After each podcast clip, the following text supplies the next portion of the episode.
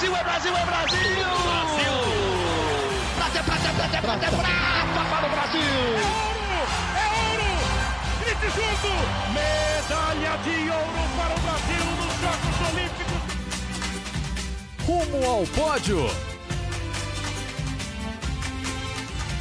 Saudações olímpicas! Este é o Rumo ao Pódio, podcast de esportes olímpicos da Globo. Eu sou Marcel Merguizo, estou em casa em São Paulo e novamente comigo, na casa dele, claro, Guilherme Costa. Fala, Gui! Fala, Marcel. Bom dia, boa tarde, boa noite para todo mundo ligado no Rumo ao Pódio.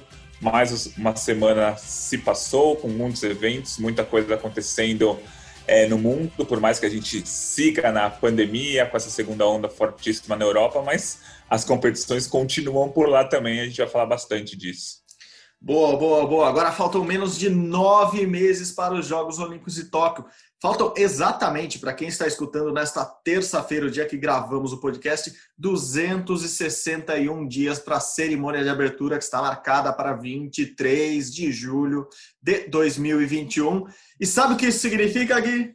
Ih, tô fazendo umas contas, mas acho que não, não veio nada nem, na cabeça. Nem eu sei. Semana passada ainda tinha alguma coisa, então não significa nada. Quer dizer, significa que faltam 261 dias, mas semana passada tinha uma conta melhor na, na manga ali, que era a conta do, da, da, gestação de um bebê, do nascimento de uma criança. E, curiosamente, na mesma semana, a Fabiana, capitã da seleção de vôlei, bicampeã olímpica, anunciou a gravidez, mas não foi no dia do.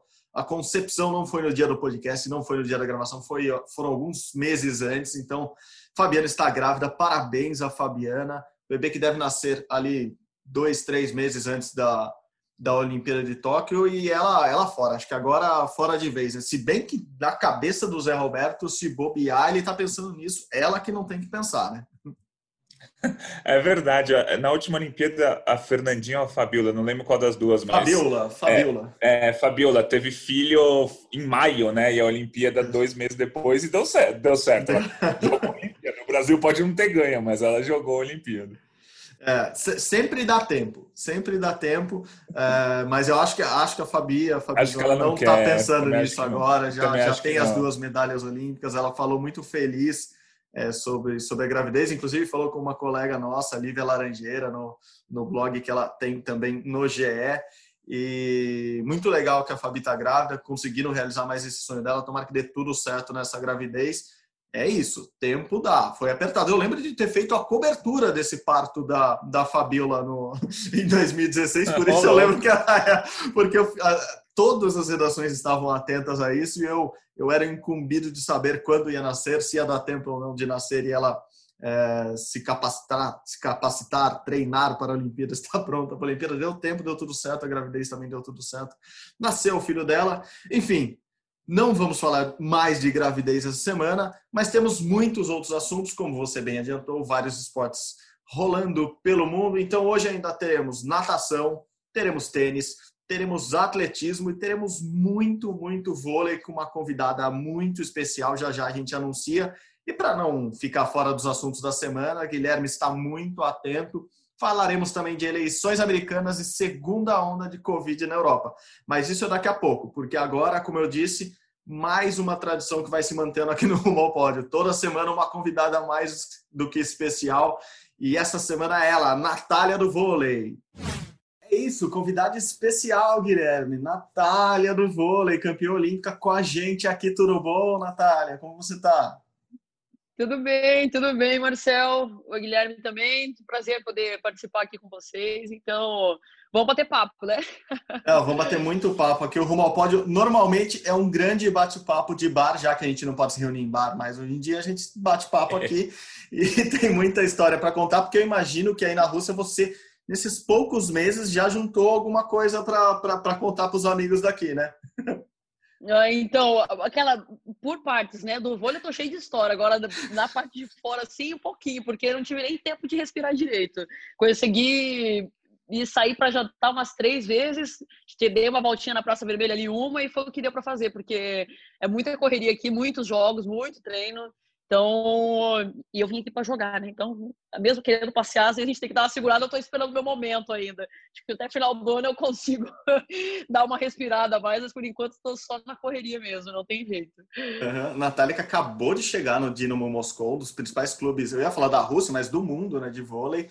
É, se adaptando ainda a tudo, Natália, língua, comida, frio, apesar de você estar tá chegando no verão aí, que é a melhor parte, dizem, da Rússia, é, o que você já conseguiu se adaptar e o que você ainda não conseguiu se adaptar nesses... Quanto tempo? Deram já quantos meses? Eu cheguei, vai dar, deixa eu ver, eu cheguei aqui dia 18 de agosto. Tá. É, aí a minha chegada não foi muito bacana, não, não admito, é bem complicado para chegar aqui. É, na verdade, meu voo aí no Brasil era para ter saído no dia 16, que era um sábado, se eu não me engano. É, aí o voo foi cancelado, eu fiquei quatro horas dentro do avião. Aí começa, né? Quando tu começa assim, você já fica, ah, não, pelo amor de Deus, gente, né? dá uma ajuda aí também, né? Mas enfim, aí saí, meu voo não saiu no, no sábado, fiquei quatro horas dentro do avião esperando. Deu algum problema lá no avião, tiveram que cancelar o voo. Aí tira a mala, só que daí, né, eu tava com, acho que eu vim com três ou quatro malas, agora nem lembro, acho que três, se não me engano. Então aí eu tive que tirar toda, vai, pega a mala, eu voltei pro meu apartamento lá em São Paulo. É, aí dia seguinte de novo, vai para o aeroporto com mala, aí faz check-in de novo. Aí eu falei, gente, hoje vai sair, né? Então, beleza. Daí eu consegui sair, só que em toda essa bagunça do, do, do Covid, né?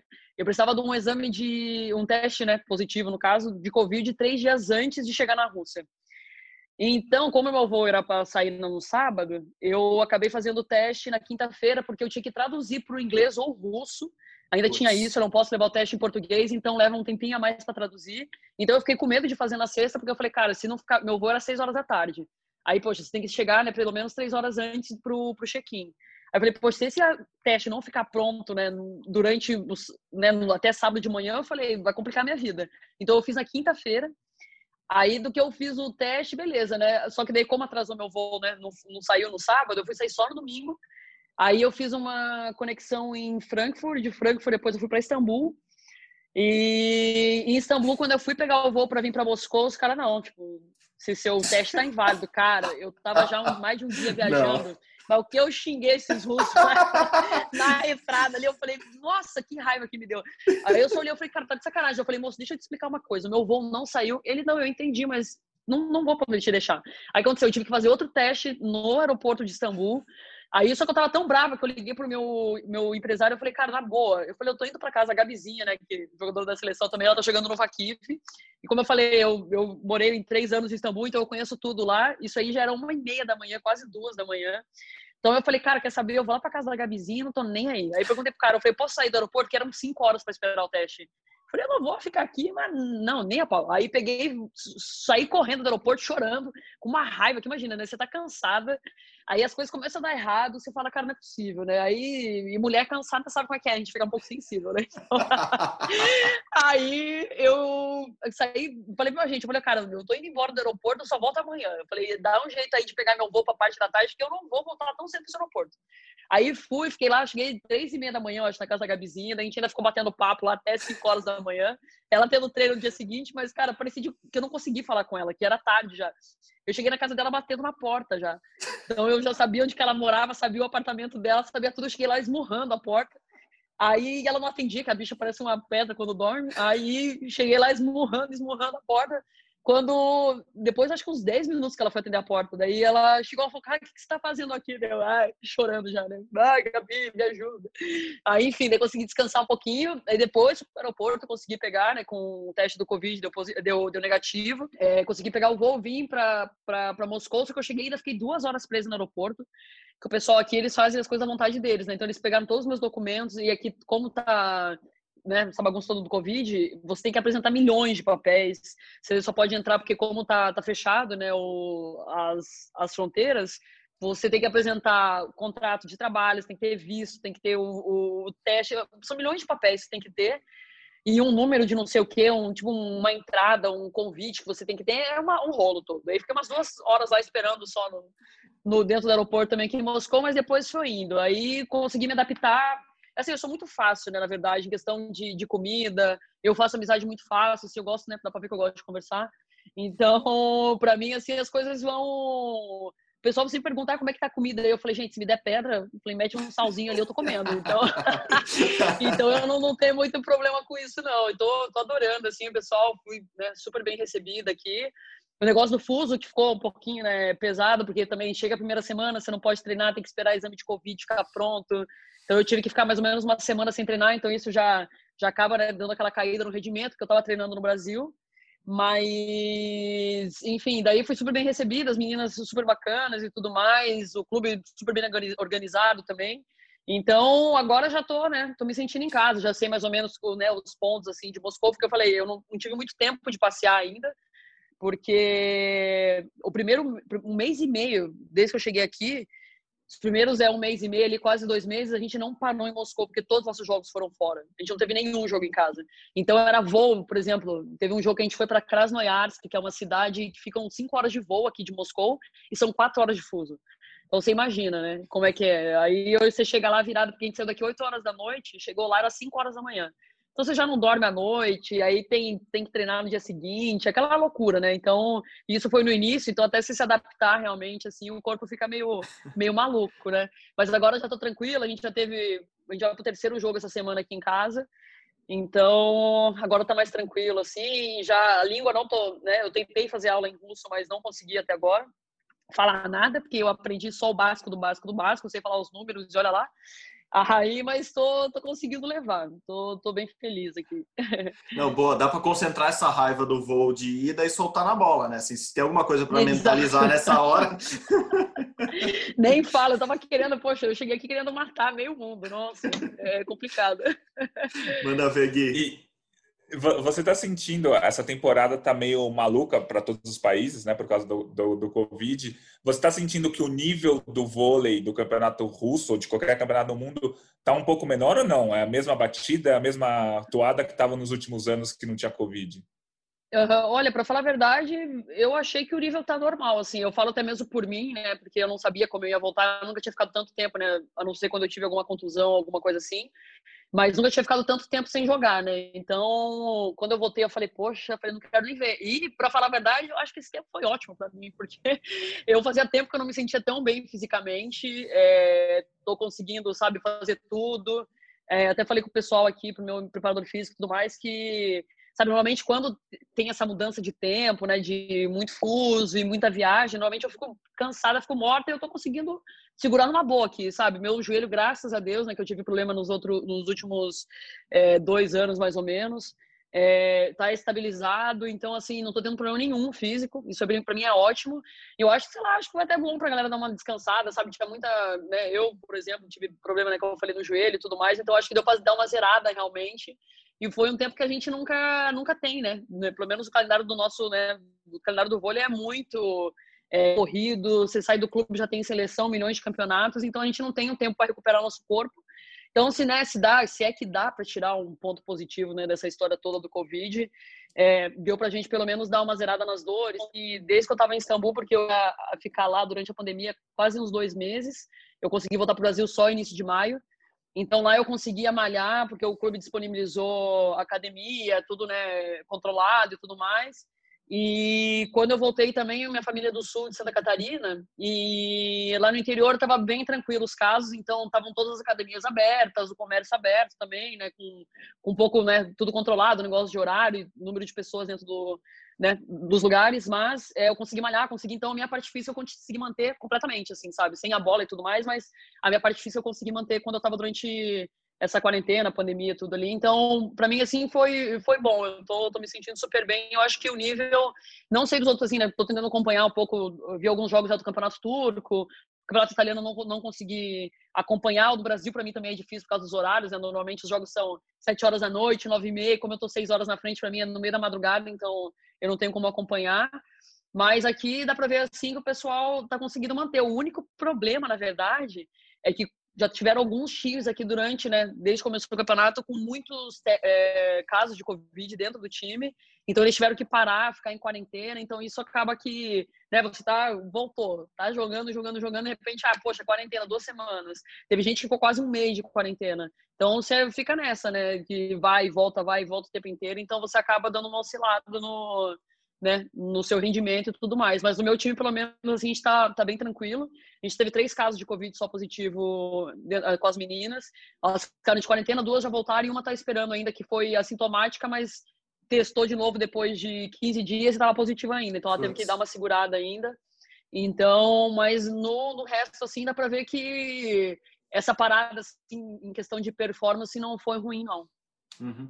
Em relação aos protocolos que vocês passam aí, você testa a cada quantos dias? Quando faz, tem voo, tem, as distâncias são longas, é, uhum. testa quando vai voar, testa quando chega também? Como, como que tá esse acompanhamento? Então, aqui no Campeonato Russo, a gente está tendo que testar é, toda vez antes de todos os jogos, só que são três dias antes. Então, por exemplo, a gente, antes de viajar, normalmente a gente testa aqui em Moscou, então você vai para a cidade, né, por exemplo, né, do jogo, com o teste, com o resultado desse teste. Quando você volta para a sua cidade, você refaz o teste. Que daí também já serve para o próximo jogo, né? Que normalmente a gente está jogando duas vezes por semana. Então, mas toda vez, hoje a gente fez, até acabou o treino da manhã, a gente foi testar. Então, que a gente jogou final de semana lá em Ekaterimburgo, teve a segunda fase da Copa Russa. Aí chegamos, ontem a gente teve folga e hoje teve dois períodos de treino. Depois do primeiro período a gente foi lá, fez o teste, que eu não aguento mais, para falar a verdade, gente, eu não vejo a hora de terminar. Eu vou ficar sem nariz até o final da temporada, pelo amor de Deus. Não aguento mais fazer teste. Vindo o pessoal que eu acho que elas já devem estar, desculpa, mas né, com saco cheio de, de fazer os testes de Covid, o povo enfiando cotonete lá no cérebro, dá uma raiva.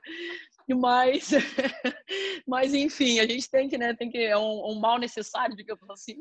E, mas a gente tem que testar isso aí, três dias antes de cada jogo a gente tem que testar. Então a gente tem feito bastante teste. É, falando agora, mudando um pouquinho de assunto, falando um pouco de seleção brasileira.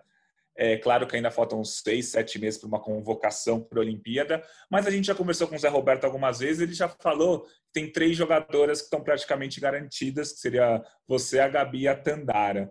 Eu queria saber de você, assim, ele tem muitas dúvidas com relação às ponteiras da seleção brasileira, mas é, eu queria que você falasse um pouco de qual seria a importância de ter uma Jaque na seleção brasileira, experiente, bicampeã olímpica, é, e qual seria a importância de ter uma Ana Cristina, por exemplo, que tem 16 anos, que está começando a brigar até para entrar nessa briga para para ser convocada. Não quero que você escolha uma das duas, eu só queria que você falasse um pouco não. de ter alguém uhum, muito não entendi. e alguém muito jovem assim. Uhum. Eu acho que tem os dois lados, assim, né? Já que, por exemplo, se de repente ela pudesse, né? Isso aí vai ser com o Zé Roberto também, eu não quero me meter. Mas, por exemplo, assim, nesse caso, né? Vamos é, botar aí os fatos. Então, por exemplo, se caso a Jaqueline fosse uma jogadora que nem você falou, experiente, né? Já tem duas ou acho que é do, três Olimpíadas nas costas, na verdade, né? 2008, 2012 e 2016. Então, uma jogadora que, sem dúvida alguma, iria é, conseguir ajudar, né? O grupo e tudo mais, com sua experiência. Mas também tem um outro lado, por exemplo, que você falou da Ana Cristina. Se você leva a Ana Cristina, pensando até mesmo num próximo ciclo, né? Então, até mesmo como esse ciclo é um pouco mais curto, né? Como a gente vai jogar a Olimpíada do, do ano que vem, ele, você só tem três anos praticamente para jogar de 2024. Então, assim, eu fiquei bastante feliz, na verdade, porque eu tenho acompanhado até as mesmas notícias, visto uh, alguns vídeos da, da, Ana. É, da, da Aninha, né?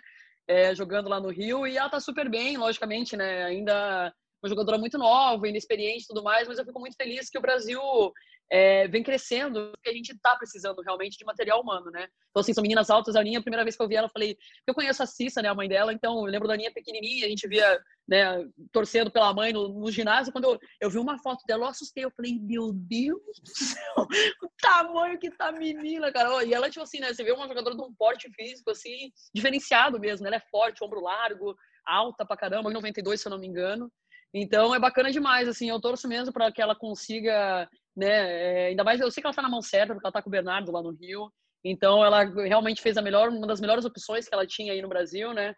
É, para mim, porque eu sou fã do Bernardo, assim, nunca escondi de ninguém, sou apaixonada por ele, eu sempre falo. Então ela está no, no lugar certo para crescer, para se tornar uma ótima jogadora. E isso aí, né, logicamente, da escolha, o Zé Roberto que vai decidir mais para frente, mas pensando no futuro, isso aí seria muito interessante realmente tê-la né? até mesmo pelo que eu vi ali, em vários momentos, até mesmo de decisão, se eu não me engano, acho que foi o jogo contra o Minas, 23 a 23, a bichinha dando na bola, então, assim, sabe, é bacana de ver, assim, a coragem que ela tem. É, logicamente tem ainda né, é, uma dificuldade no passe, mas é normal com a idade dela, né? Uma menina alta também, então, assim, eu tenho muito para crescer ainda e se Deus quiser, ela vai dar certo aí. E o Zé Alberto que segura essa, essa bomba na mão dele aí para decidir quem que vão ser as outras ponteiras. Com, com 16 anos, você já estava na seleção principal também, né?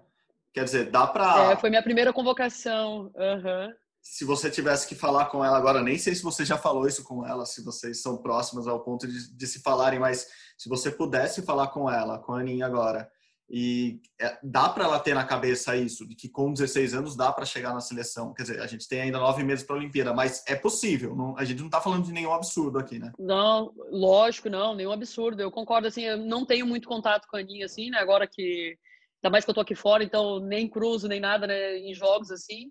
Mas acho, assim, não é nenhuma loucura. Eu acho que ela tem completamente totais condições Ainda mais que, né, a gente, porque a gente falou assim, a gente não sabe quem serão as outras ponteiras, né? Se Deus quiser, eu e a Gabizinha vamos estar bem, né, fisicamente e tudo mais, então a gente vai conseguir para Tóquio, então a gente precisa de mais duas ponteiras ainda.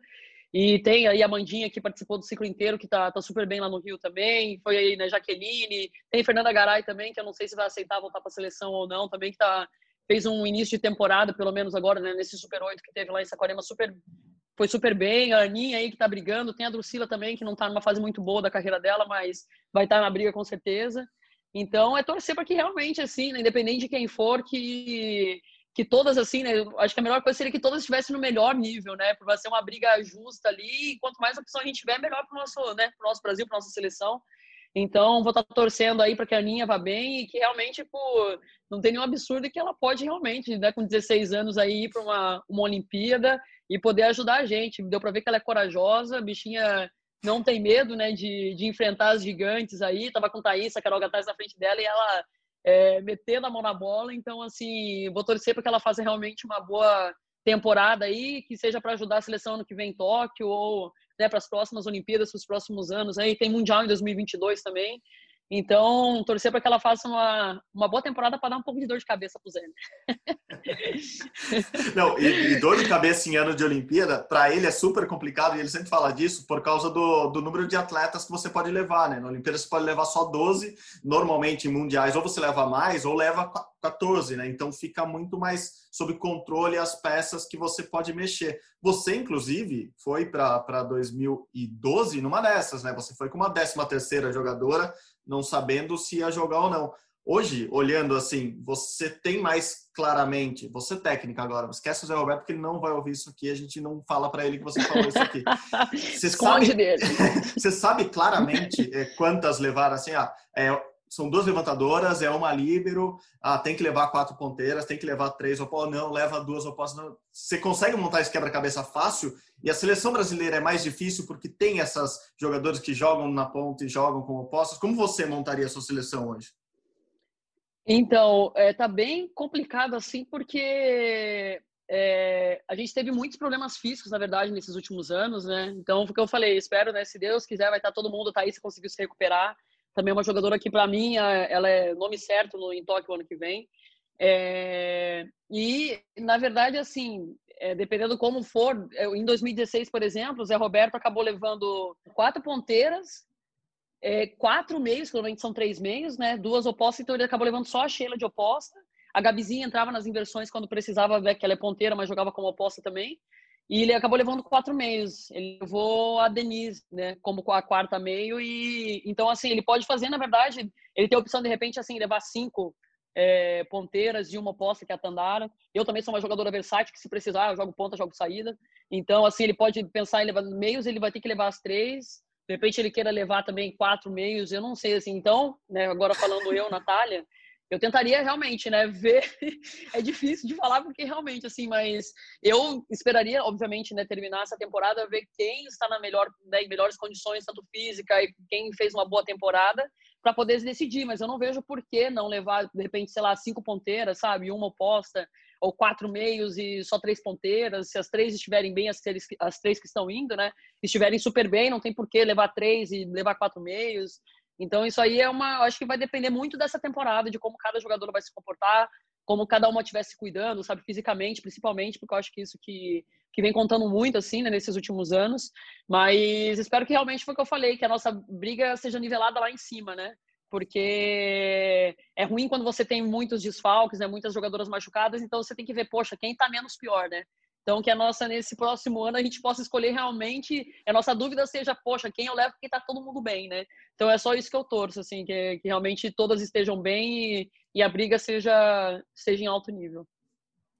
É, e como, como você falou, esse ciclo foi cheio de jogadoras contundidas, jogadoras pedindo dispensas, e o Brasil acabou não tendo é, resultados tão bons. Né? O Brasil foi sétimo no Campeonato Mundial, quarto na Copa do Mundo, foi vice da Liga das Nações, que é um resultado importante também, mas assim, acho que no geral o Brasil está um pouco abaixo ainda em termos de resultados, né? De Sérvia, de Chile, de Estados Unidos, está ali no, junto com a Itália, talvez, melhor que a Turquia, enfim. Eu queria que você fizesse uma análise de como você acha que o Brasil está a, gente teve passou 2020 sem competição nenhuma entre seleções, mas você com certeza acompanha as jogadoras, sabe como elas estão.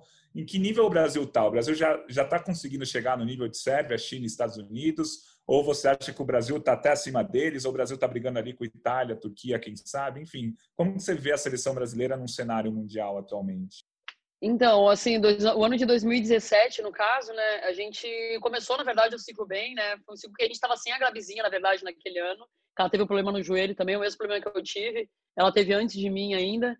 E a gente acabou ganhando o Grand Prix naquele ano, né, em 2017. A gente ganhou Sul-Americano, ganhamos, a gente ficou em segundo lugar na, na Copa dos Campeões. 2018 já foi um ano mais complicado, porque daí eu fiquei machucada. A Garay acabou indo para o Mundial, né, que é um para mim, é a Olimpíada e Mundial que conta realmente durante né, esses quatro anos, durante o ciclo.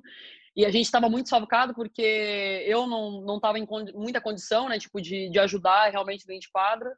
Tava com problema no joelho, tentei né, correr contra o tempo realmente para me recuperar a tempo, consegui, mas não estava no meu melhor, não estava no meu 100%. É, Thaísa também estava com problema no joelho, Dani Lins naquela época estava com problema nas costas também, foi pro Mundial, travou lá e acabou, né, ficando aquela loucura. Então a gente acabou fazendo um Mundial muito ruim. E 2019 a gente né, começou também meio desfacado, eu estava ainda né, me recuperando do joelho, né, tentando achar uma estabilidade ali e tudo mais.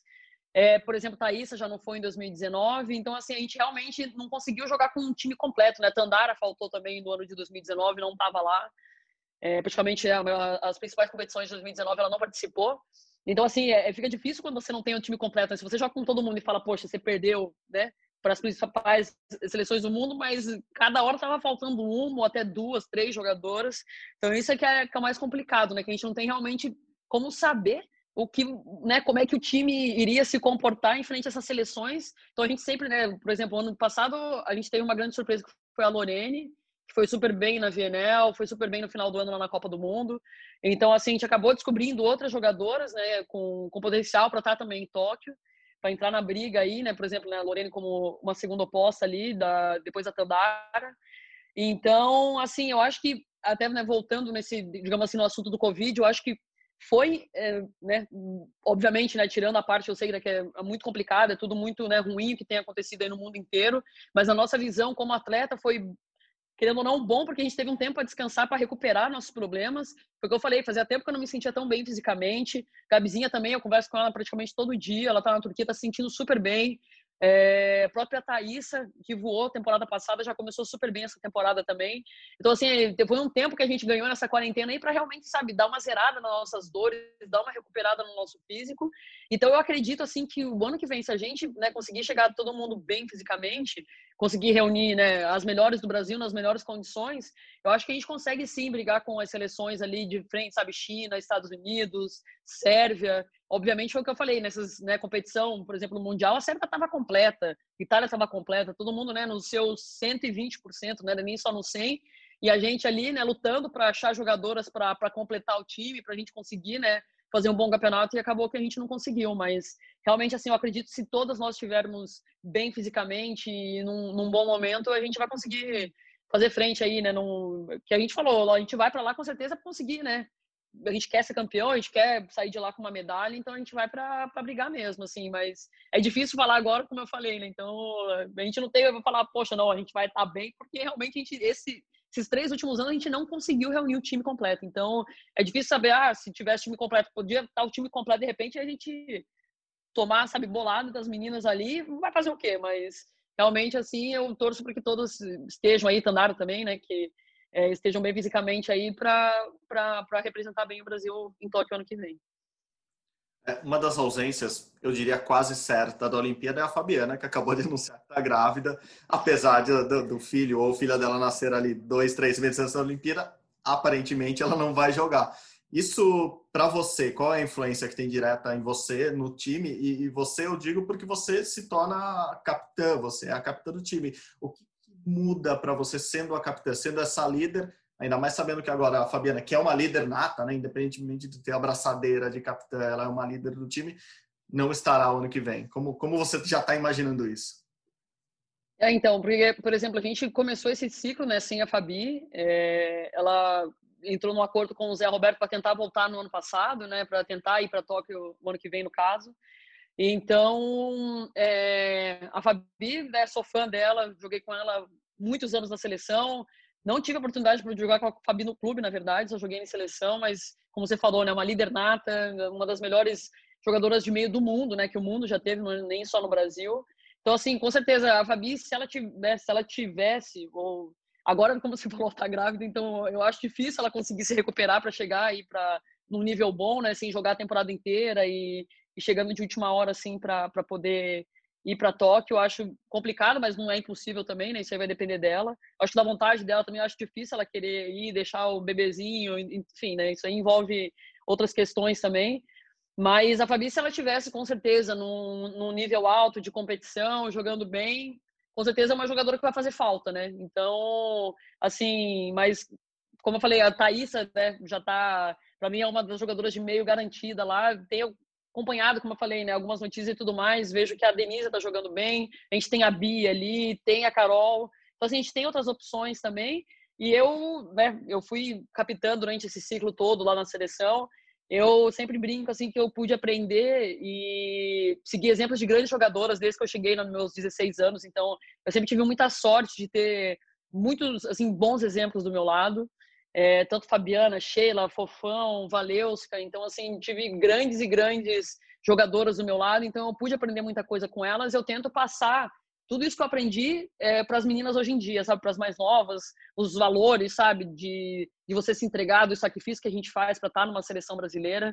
É, muitas pessoas até às vezes criticam, assim, né? Por exemplo, é, o fato de, sei lá, eu ter ido machucada, sabe, para algum, né, não no meu 100%, mas eu falei, cara, eu, eu abro mão de muitas coisas pela seleção e isso eu faço porque eu gosto, assim, sabe, porque querendo ou não, é, muitas pessoas pensam, ah, financeiramente tal, não sei o que, não, tipo assim, financeiramente hoje, seleção não muda nada na minha vida, sabe, tipo assim, eu tô lá porque eu gosto, eu amo jogar pela seleção, amo defender o meu país, isso é uma coisa que, assim, tá dentro de mim mesmo, sabe, tá, corre no sangue ali, porque acho que é o sonho de todo jogador, né, você poder é, representar seu Brasil, seu, seu país, que seja num campeonato mundial, até no campeonato de bulica ali, a gente gosta de né, defender a camisa do nosso país. Então, eu tô lá porque realmente eu amo. É, para mim é sempre assim um grande desafio e eu sempre me entrego da melhor maneira e no meu 100%, sabe? Então, espero realmente assim que isso que eu tento passar para as meninas, na verdade, né, sempre que, que estão vindo assim essa nova geração, porque eu acho que independente de qualquer coisa, se você se entrega, se você trabalha e, e sabe, se doa e faz as coisas com amor, as coisas acabam acontecendo. Então, assim, é por eu ter sido, né, capitã nesses últimos três anos aí, mesmo a Fabi, eu, até falava, poxa, a Fabi chegando lá, eu já entregava a tarde, ela fica para você, pelo amor de Deus, isso aí eu não quero nem entrar nessa briga, mas mesmo ela não estando lá, eu vou tentar representá-la e representar o que eu falei, né, tenho essa junção de todas as jogadoras que eu aprendi muito, então eu tento sempre representar. Eu sou uma jogadora que eu sempre gostei muito de ajudar quem está do meu lado, sabe? Sempre me doei muito pro time. Então, que eu possa, assim, representar aí e, e dar o meu melhor, meu melhor pra, pela seleção. É, para nós jornalistas e também para os torcedores é muito legal acompanhar o vôlei, porque todo ano tem uma grande competição da seleção brasileira tem a Liga das Nações que demora seis, sete semanas, e aí todo ano ou tem Campeonato Mundial, ou Copa do Mundo, ou Olimpíada, enfim. A gente sempre acompanha muito a seleção. A seleção joga 50 vezes no ano, o que não acontece nos outros esportes. No, não, no basquete não tem isso, no handball não tem isso, nem o futebol o Brasil joga tanto assim. E para a gente é muito legal, a gente acompanha, vê vocês, comemora título todo ano, é até uma cobrança para vocês. Mas eu imagino que o calendário seja uma loucura, porque vocês jogam oito, nove meses no clube, dois meses na seleção, vocês praticamente não têm férias. É, qual é o seu sentimento com relação a esse calendário maluco que é do vôlei? Para nós, torcedores e jornalistas, é ótimo, mas e para vocês, jogadores? Então, para falar a verdade, assim, né, que nem você falou, né, na, na, visão do telespectador, do jornalismo e tudo mais, é muito bacana, né, porque você tem, né, aí são meses, praticamente uns quatro, cinco meses que a gente tem por ano com seleção brasileira, então tem muito, né, conteúdo, o pessoal gosta de assistir jogo, né, seja tá jogando uma machina, fuso horário e tudo mais, mas o pessoal gosta de assistir, isso é bacana e a gente até mesmo agradece, né, porque se não fosse nossos fãs, né, o pessoal que acompanha e torce pela gente, é isso aí conta muito pra gente. Mas a gente, como jogador, eu até falei assim, é quase que desumano, sabe? Pra gente poder jogar todos esses campeonatos. É... Foi o que eu falei, tem muita gente que critica a gente demais, assim. O pessoal fala, poxa, você vai pra seleção, você tá sempre machucado. Eu falo, gente, a gente não é máquina, esse é o problema, sabe? Porque é... eu sou sempre titular na maioria dos times que eu, né, até hoje não, não, não fui para banco em nenhum time que eu vim aqui para fora, ou até mesmo no Brasil em clube. Então você joga uma, uma temporada inteira com o clube, com, né, com muitos e muitas, dezenas e dezenas e dezenas de jogos. Você, normalmente, a gente termina, por exemplo, a temporada é, com o clube, às vezes a gente não tem nem três dias para descansar, a gente já tem que apresentar na seleção, às vezes uma semana no máximo, sabe, que a gente tem para descansar e o nosso corpo não aguenta, sabe? Então, assim, hoje eu, por exemplo, tô com 31 anos chega uma hora que seu corpo. Eu falei, até mesmo o problema que eu tive dois anos atrás ali com meu joelho foi, cara, meu corpo falou, Natália, dá uma parada aí, porque eu não tô mais aguentando, sabe? E o pior é que assim, não é há um ano, depois você descansa um ano, não. Eu tô assim desde os meus 16 anos, jogando seleção, sabe? Nessa, nessa rotina de seleção em clube, seleção em clube, seleção em clube. Então, realmente, chega uma hora que o corpo começa a apitar, sabe? Então, assim, é complicado porque a gente joga, né? Sempre. Eu lembro que acho que em 2017, se não me engano, foram quatro ou cinco campeonatos que a gente jogou. Porque teve Sul-Americano, teve Montreux, teve Grand Prix, Copa dos Campeões e teve mais um lá que eu, não, eu acho que é, foram quatro ou cinco campeonatos. Então, assim, chega uma hora que realmente o corpo não aguenta, sabe? E é um campeonato atrás do outro, muito fuso horário. Por exemplo, a VNL é uma loucura. Esse próximo ano, né, estão falando que vão realizar a VNL e tudo mais. Eu não sei como eles vão fazer isso, porque Tô falando, eu tô aqui na Europa, tô aqui na Rússia e tá complicado. A gente teve, a gente tá jogando, né, a Champions League, meu, meu que é o principal campeonato do, de vôlei no, na Europa. A gente teve que jogar uma, um campeonato para começar, né, o classificatório. A gente jogou contra o time em Budapeste. A gente demorou praticamente 20 horas ou mais para chegar em Budapeste, de Moscou a Budapeste, porque não tem voo direto. Então, assim, dependendo como tiver as coisas o ano que vem, se não tiver vacina, enfim, vai ser muito complicado de fazer, porque eu falo, gente, eu tô aqui, né? tô aqui no centro de tudo. E para sair de um país para ir para outro, eu tô demorando quase um dia. Falei, imagina só para você sair do Brasil para ir para uma China da vida. Como é que vai ser, sabe? Então, assim, independente de qualquer coisa, eu acho que a FAVB, eu acho que poderia repensar algumas coisas assim, pensar muito no, na saúde do atleta, sabe? Porque, querendo ou não, se não tem atleta, não tem campeonato, não tem jogo. E as pessoas pensam, às vezes, que a gente é máquina, que a gente sabe, ah, fulano só machuca. Eu falo, gente, como é que não vai machucar, sabe? Daí por isso, assim, que até mesmo o meu futuro na seleção, assim, depois de Tóquio, é, é incerto, assim, porque realmente eu falei, eu vou estar com 32 anos no ano que vem, eu já estou nessa batida há muito tempo, e fica complicado, sabe? O corpo começa a pedir, eu já tenho, sei lá, alguns problemas, né? Ombro, joelho e tudo mais. Então, se eu quiser sobreviver no clube mais um pouco de tempo, assim, eu não sei se eu aguento mais seleção.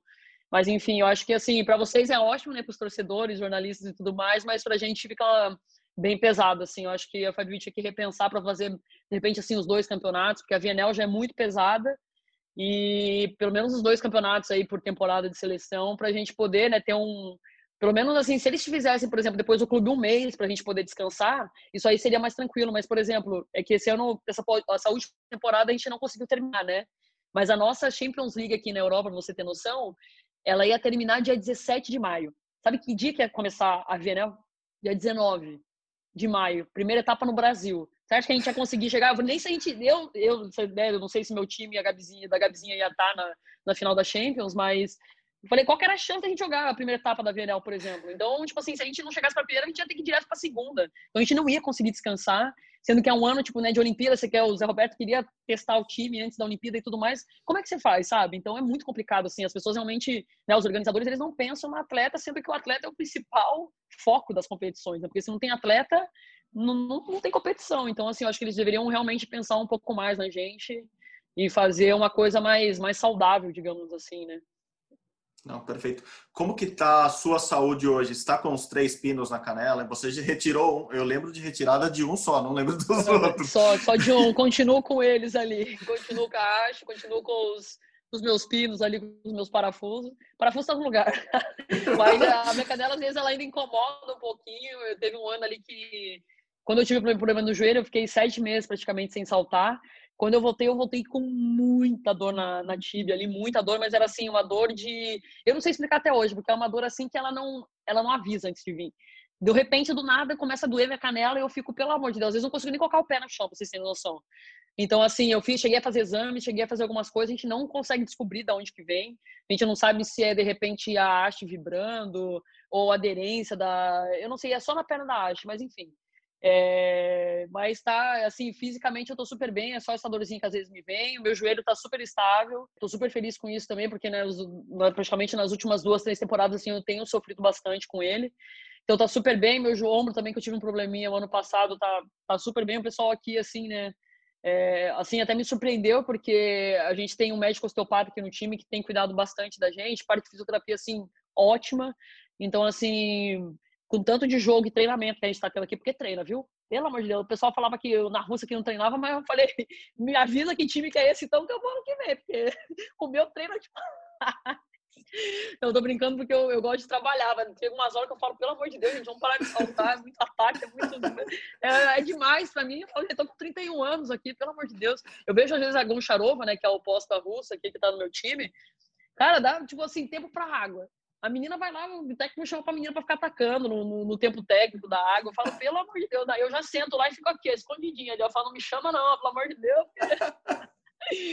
mas, mas é assim, tá, tá tranquilo. Graças a Deus, fisicamente, assim, não posso reclamar e tô me cuidando bastante. E estão cuidando bem de mim também, então tá, tá super tranquilo. Vou aproveitar que você falou dela, como é a sua relação com a outra Natália, a Natália Goncharova? É, que é, no meu assim, time aqui, na verdade, pode falar, desculpa. Não, eu ia falar, a rival histórica do Brasil também, assim, vocês devem se conhecer de seleções já. Aliás, conta como é a relação com ela e como é a relação com as russas. Afinal, o Brasil e Rússia no vôlei feminino é o novo Brasil e Cuba no vôlei feminino, né? É, não, exato. Cara, é, a Goncharova, assim, é uma menina super bacana, ela é muito legal, assim, foi, me recebeu muito bem aqui. É, o negócio das russas, assim, que elas não são todas que falam inglês, né? Então tem umas ali que arranham um pouquinho, tem umas então, assim, umas três, quatro que falam bem assim, inglês mesmo. As outras dão uma arranhadinha. Mas a Goncharova, ela fala. E a gente se comunica assim super bem, tudo, super bacana. Ela é super gente boa. É, até as pessoas falam assim, nossa, ela tem uma cara, né, tipo, de série e tudo mais. Mas ela, assim, super sorri, super brinca com todo mundo. Então, assim, é muito bacana. E, assim, o que tem de Natália aqui, nesse lugar, pelo amor de Deus. No meu time tem três Natálias. Tem três Ekaterina, que eles chamam de Kátia. Então chama a Natália, eu já fico assim. eu falei, gente, ó, me chama. Eles arrumaram o apelido, né? Eles me chamam de Nath, e normalmente Natália eles chamam de Natasha aqui. Então chamam a, a, a Goncharova de Natasha e a outra Natália chamam pelo sobrenome também, que é, a gente chama pelo sobrenome mais curto lá, que é Radum. Aí as Kátia também chama Kátia, Kátia. Eu falo, gente do céu, quanta Kátia e Natália aqui nesse lugar, que pelo amor de Deus. Mas as meninas, assim, super bonitinhas, é, né, repito, que me receberam super bem. E a gente vai ter uma levantadora super engraçada que ela não fala muito inglês, né? Ela arranha bem pouquinho assim, mas ela adora falar comigo. Então toda hora ela vem, aí ela começa a falar dela. Aí ela começa, como que é essa palavra dela começa a pensar, eu vou tentando adivinhar com ela, a gente fica rindo de nada, não fala nada, nenhuma das duas consegue se comunicar, mas a gente conversa pra caramba, fala bastante, então assim, são, é, é muito bacana, assim, tô, tô gostando de estar aqui com elas. Boa. Só agora a última pergunta, pelo menos da minha parte. É, você optou novamente por jogar no exterior. É, a Sheila também está nos Estados Unidos, a Gabi está na Turquia. Algumas estão no exterior, mas a Superliga Brasileira aqui está muito forte também. Né? Tem muitas jogadoras selecionáveis por aqui. É, você, não digo que você se arrependa, mas por que, que, por que a escolha de jogar fora e não a Superliga? É uma escolha é, meramente financeira, que já seria um, um, ótimo argumento, porque o financeiro é muito importante, ou é escolha técnica também? Então, na verdade, assim, eu sempre tive, né? A primeira vez que eu saí do Brasil, é... foi uma escolha assim, porque eu queria ter essa experiência de jogar aqui fora, né?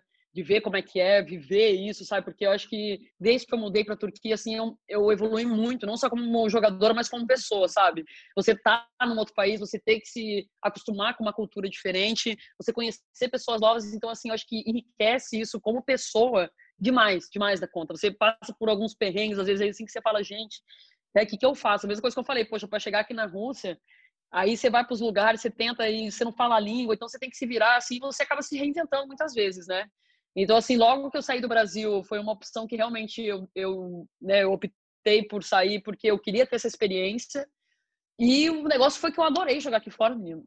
Eu me dei super bem, assim, eu gosto dessa vida de, sabe, de de você estar tá num lugar diferente. Até eu brinco, assim, porque como eu estava lá na, na, Turquia, eu queria ter aprendido um pouco mais de turco, assim, mas depois eu falei, gente, é tão bom, às vezes você não entendeu o que as pessoas estão falando, vocês não estão entendendo. É bom demais, eu adoro. A mesma coisa aqui na Rússia, eu fiz um pouco de aula de russo, mas, cara, é uma paz, assim, aqui. Eu falei, na maioria, a maior parte das vezes, o pessoal fala russo aqui.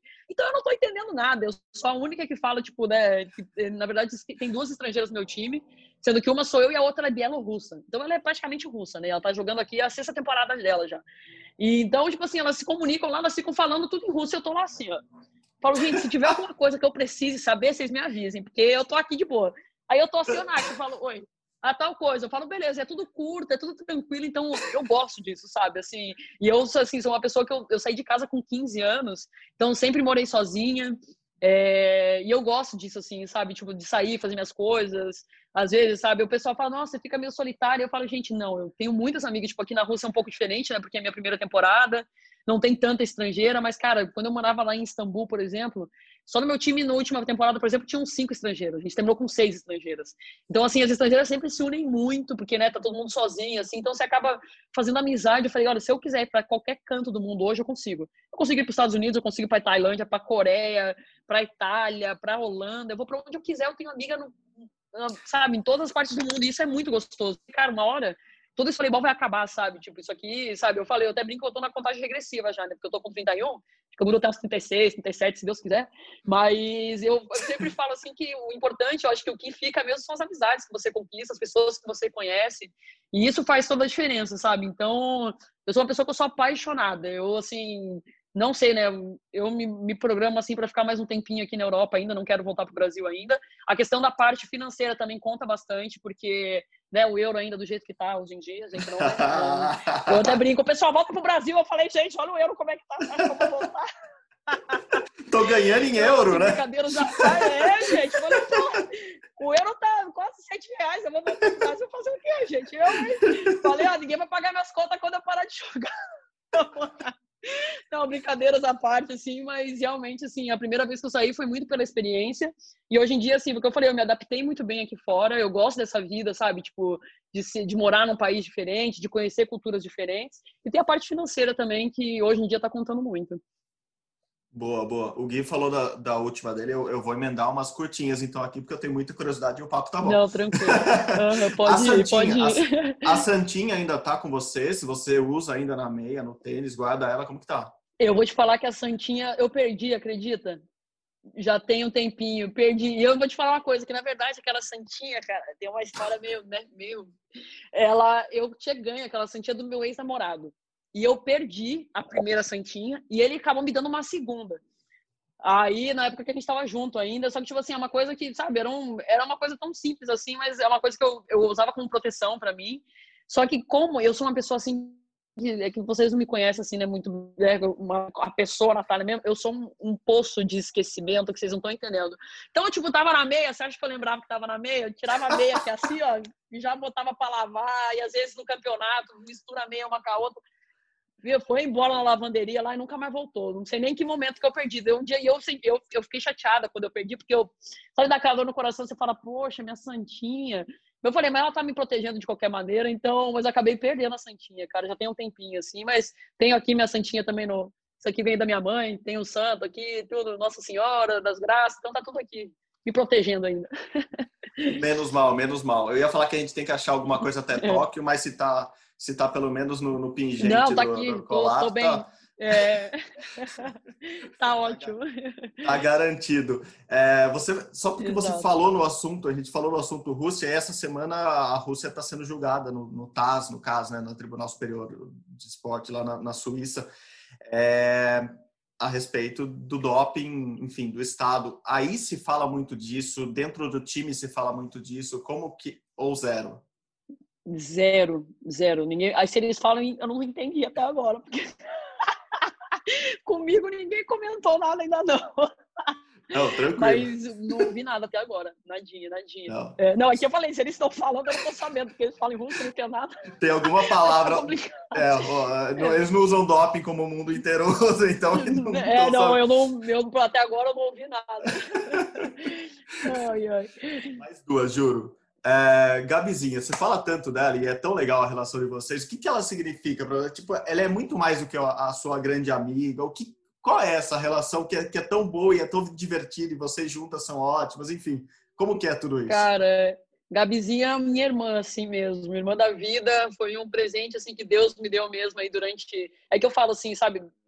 Tava falando com vocês, né? Eu acho que isso é o que vai ficar, sabe, para a nossa vida. Uma hora isso aqui tudo do voleibol vai acabar, a gente vai parar de jogar, só que a Gabi é uma das que eu tenho certeza absoluta que eu vou ter a amizade dela por da vida, sabe? A gente se fala praticamente todo dia, todo dia. Então, assim, ela fala, né, dos problemas dela comigo, eu falo dos meus, a gente fala de vôlei, então, assim, a Gabi é uma pessoa maravilhosa, assim, além de grande jogadora, né? Eu acho que quem conhece a Gabizinha mesmo, até as pessoas né, que são fãs dela, vem como é uma menina do coração imenso, assim, e, cara, eu sou apaixonada dela, assim, como amiga mesmo, e ela é minha irmã, assim, é irmã mesmo, sabe, né? Passou já do status de a melhor amiga, é, é uma irmã, assim como a Camila Bright também, né? Porque a Bright eu também conheço, conheci ainda antes que a Gabizinha, né? Desde 2006, que a gente está na seleção juntas, depois a gente conseguiu, né, jogar vários anos em Osasco juntas também, e é outra irmã, assim, que o voleibol me deu, e são grandes amigas da minha vida, assim, sabe? Tenho meus amigos de infância, né, que eu tenho já há mais tempo, mas são pessoas que estão no meu dia a dia, estão, sabe? Sou apaixonada pela filha da Bright, Alice também. Então, a primeira coisa eu sempre brinco, assim que eu antes de ir para minha casa, eu vou para casa da Bright. Às vezes eu chego, eu vou de mala e cuia para casa da Bright, já vou lá, vejo a Alice, vejo a Bright. Então, assim, foram dois presentes que realmente, né, a Bright e a Gabizinha foram dois presentes que o voleibol me deu aí, eu vou levar pro resto da vida mesmo, porque são irmãs, assim, só, só muda a mãe, os pais, né, na verdade, porque é, é uma irmandade, assim, que a gente fala, né, hoje em dia é tão difícil, né, você, às vezes, né, conseguir uma amizade verdadeira, tem esse negócio de internet e tudo mais, então as pessoas, né, estão meio perdidas aí na vida, mas, cara, eu dei, assim, a Gabizinha, minha irmã, e ela é uma fofa, cara, não aguento, engraçada pra caramba, a gente só fala fala besteira, a gente fala coisas sérias, tem que chorar uma com a outra, a gente chora. Quando uma tá mal no vôlei, chega lá e vem desabafa, o que, que você acha, o que você não acha, então a gente dá dica uma pra outra. E a gente se ajuda demais, demais, né? Até mesmo assim, porque como a gente jogou muitos anos também juntas, né? Jogamos no Rio, tempo no Brasil, a gente foi jogar, né? Jogamos juntas no, juntas no Minas. E aquela aquela parceria assim que a gente só de olhar uma pra outra a gente já sabe o que a outra vai fazer, sabe? Então a gente se entende muito bem, a nossa conexão é muito forte dentro de quadra. Então eu amo assim jogar com ela também, né? Quando a gente tem as oportunidades assim, seleção agora mais do que em clube, né? Mas é muito bom assim ter a parceria, ter a amizade dela. Muito legal, muito legal mesmo. E dá para é perceptível isso em vocês, o que é mais legal ainda. Não, é demais. É. para encerrar uma super fácil, já que começa a Superliga Feminina nessa semana, quem vai ganhar? Olha, difícil, viu? Difícil. Eu tenho meus palpites ali, mas de repente a gente fala, o jogo é jogado, né? Do jeito que eu lambaria pescado, o jogo é jogado. Então, é... essa aí foi ruim, mas também. É... Cara, eu não sei, assim, o Praia, você vê o Praia tá com um elenco muito bom, né? Eles deram uma reforçada na temporada passada. O Minas continua com um elenco muito bom, também vieram duas estrangeiras para ajudar. O Osasco também, né? Contratou a Tandara, tem Combia, tem Camila Bright, tem Jaqueline. Então, quem mais Rio de Janeiro também, né? Que tem nossa grande promessa aí, que é a Aninha, que vem crescendo, tô, tô super torcendo. E a gente sabe que o Bernardo sempre, né, todo ano faz um trabalho incrível com as meninas. Fabiola, né, que para mim é uma das melhores levantadoras que hoje tem aí no Brasil. Enfim, é, vamos ver, vai ser uma briga aí. Eu vou estar só de olho aqui, ó, bem de longe, mas vamos ver. Eu falo, tenho amigas em todos os times. É, trabalhei, só não trabalhei no praia desses quatro times, né? Então tenho amizade com todos eles aí. Eu torço para que todas as pessoas, né, as meninas que eu conheço, comissão técnica e tudo mais, façam seu melhor trabalho, mas vai ser, vai ser uma briga, vai, vai ser bem, porque você vê ali, ó, o Minas já ganhou o, o Mineiro do Praia, o Praia foi lá e ganhou do Rio, o Rio tinha ganho com o Carioca, aí o Osasco ganhou do Bauru e perdeu pro Praia, e daí, ah, é, é um, né, um ganha do outro uma hora, assim, então elas que briguem que eu vou estar só de camarote assistindo. Elas que lutem, elas que lutem elas que eu tô aqui lutem, na rua. Exatamente. Quero mais é saber dos meus problemas aqui. Né? Elas, elas, que lutem aí. Elas que lutem, a gente chegue junto no, em Tóquio. E em Tóquio, em Tóquio é mais fácil essa resposta? Quem vai ganhar ou não? Olha, eu espero muito que seja a gente, viu? Mas né? vamos ver, né? Também é difícil, porque assim, é, tem um negócio aqui na seleção, né? Olimpíadas principalmente, é muito imprevisível, muito imprevisível. A gente pode ver até mesmo, né? A gente estava em 2016 como uma das mais favoritas, a gente acabou não ganhando, não passamos das quartas. O masculino que ninguém dava, né? Tipo, ninguém que não era favorito lá no caso, quase caiu na fase de grupos. Acabou ressurgindo das cinzas, ganhou, né? Acabou ganhando. Isso tinha acontecido com a gente em Londres já, que a gente ressurgiu das cinzas, conseguimos classificar uhum. em último lá num perrengue danado. Ganhamos da Rússia, então assim, eu acho que é, Olimpíadas é muito de momento, assim, eu acho que é, é outro, sabe, é outra dimensão, assim, digamos, então é difícil, assim, que às vezes, foi o que eu falo, às vezes você ser favorito numa Olimpíada não é nem muito bom. Então é bom que a gente não vá como favorito mesmo, que de repente a gente consegue surpreender muita gente lá ainda. Natália, muito obrigado de novo. O papo foi ótimo, como sempre. Obrigado mesmo. Fica bem aí. Imagina. E seja muito sempre obrigado. muito bem-vinda ao Rumo ao Pódio. Sempre que você quiser, liga pra gente, a gente bate um papo e vai ao ar aqui. Não, fechado. Foi o que eu falei, eu, para conversar, eu tô sempre aí. Valeu, Nath. Obrigado então, de novo. Imagina. Viu? Valeu, bom Boa, ano para você. Bom 2021. Obrigada. Beijos. É, obrigado. Beijo para vocês. Até mais. Valeu. Tchau, tchau. Bom, legal, Gui. Agora vamos, vamos para os outros esportes da semana. Falamos bastante de vôlei. Uh, você quer começar pelo quê? Vamos começar com o seu xará, que não é o Guilherme Costa, não é o cachorrão na natação, mas outro Guilherme na natação, Guilherme Guido. Você nada também, Guilherme? Todos os Guilhermes nadam bem, é isso? não, não, eu não nado muito bem, não, mas o Guilherme Guido está indo muito bem lá na Liga Internacional de Natação. O Guido é um cara experiente, já tem duas Olimpíadas, é campeão dos Jogos Pan-Americanos, foi finalista nos últimos dois campeonatos mundiais. Ele participou da, da ISL, né, está participando da Liga Internacional de Natação e ganhou 100 metros costas na, no último fim de semana, batendo simplesmente o Ryan Murphy, que é campeão olímpico, né, um americano, e batendo o Irui, que é japonês, que também é medalhista olímpico, ou seja, deixou dois medalhistas pra, olímpicos para trás para ganhar a, a prova dos 100 metros costas, é, passou a liderar o ranking mundial esse ano, Lembrando sempre que essas provas estão sendo em piscina curta, não em piscina longa. A piscina longa é a piscina olímpica de 50 metros, piscina curta tem 25 metros. É um pouco diferente da piscina olímpica, mas é a competição mais importante do ano, essa Liga Internacional de Natação. E o Guilherme Guido está liderando os 100 metros costas. Resultado muito bom para ele e também muito bom financeiramente. A gente estava fazendo os cálculos de, das etapas que ele já venceu, né? Ele nada também os 50 costas, que não é uma prova olímpica, mas ele nada e ganhou também. Ele já somou 17 mil dólares em premiação nessas Opa. provas da Liga Internacional e com um câmbio do jeito que está hoje, que são quase 110 mil reais aí de premiações só nessas últimas duas semanas. E ainda tem mais, ele vai participar de mais duas etapas e provavelmente, ou possivelmente, ele participe das etapas finais também. Então, é bom que ele está demonstrando um ótimo resultado e bom também para o bolso dele, que está ganhando premiações merecidíssimas lá na Hungria. Não, duas boas notícias para ele, né? O dólar continua em alta e subindo. É, a gente vai falar de eleições americanas e, e claro, elas sempre, sempre influenciam muito ó, essa, essa variação do dólar. Então pode ser que o Guido fique um pouquinho mais rico, vamos dizer assim, com essa variação nos próximos dias. E outra notícia boa é que os 100 metros costas são uma prova olímpica, né? Apesar da, da diferença do, das viradas, tem mais viradas por, por não ser uma prova em piscina olímpica, em piscina de 50 metros, e isso muda muito. Tem muito atleta que ganha, tem vantagem ali na virada, ter uma, uma ou duas viradas a mais influencia muito, mas é importante que, que ele, ele está bem numa prova que ele pode, pode almejar voos, ou voos na água não, mas braçadas muito boas é, também na Olimpíada, né? É, e o, Guido, assim, ele foi sétimo colocado nesses 100 metros costas no Mundial de 2019 e no Mundial de 2017. Então, ele é um cara que fez duas finais nos últimos Mundiais, deve fazer uma final olímpica se ele nadar perto do que ele consegue, ele se classifica para a final. Para ser uma medalhista, para ser medalhista olímpico, ele precisa melhorar ali três, quatro décimos, que numa prova de 100 costas é muita coisa, mas dá para dá melhorar. É um negócio que é, é, alcançável, mas nesse momento ele não seria um candidato forte à medalha. E é importante também ele nadar bem, porque o Brasil tem um revezamento 4 por 100 medley, né? Que no último Campeonato Mundial foi sexto colocado. É um revezamento que, se todo mundo nadar direitinho, perto das suas melhores marcas, o Brasil começa a brigar por uma medalha.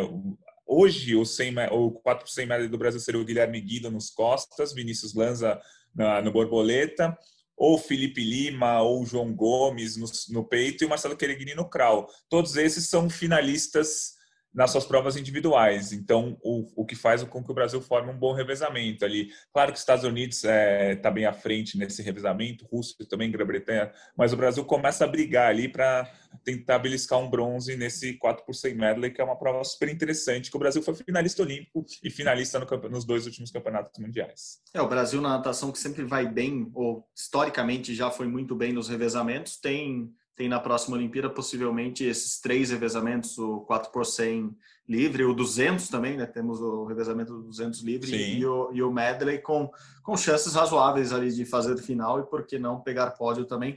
É isso, o revezamento nem sempre, assim como no atletismo, é a combinação de os quatro melhores tempos da, da, das provas individuais, mas sim, tem, tem sim, assim como na natação, no, no atletismo tem a passagem de bastão, ali a troca dos nadadores também influencia, então é, fazer a melhor estratégia também ajuda, enfim, tem vários aspectos que colaboram e fazem com que o Brasil esteja no bolo, mesmo que ele não tenha o melhor nadador de peito, o melhor nadador de crawl, o melhor, enfim, é, chances para o Brasil na natação, inclusive e com certeza também nesses revezamentos. Boa, Gui. Bom, vamos mudar das piscinas para as quadras. Marcelo Melo, de novo, foi bem. Mais um torneio bom do nosso duplista. É, agora em Viena, ganhou o campeão. Mais um título para Marcelo Melo. Dessa vez, Bruno Soares não foi o destaque brasileiro, foi Marcelo Melo. Mais importante que eles dois estão muito bem. É, Girafa ganhou, inclusive, do seu ex-companheiro de, de, de, dupla, né? o Murray. Não, não, na verdade o Opa, Murray não, era companheiro é, do Bruno Soares. do né? Bruno, isso, verdade, desculpa. Passa, passa. Erramos, apagamos. Não, mas boa, boa. Ganhou de um belo duplista, eu diria.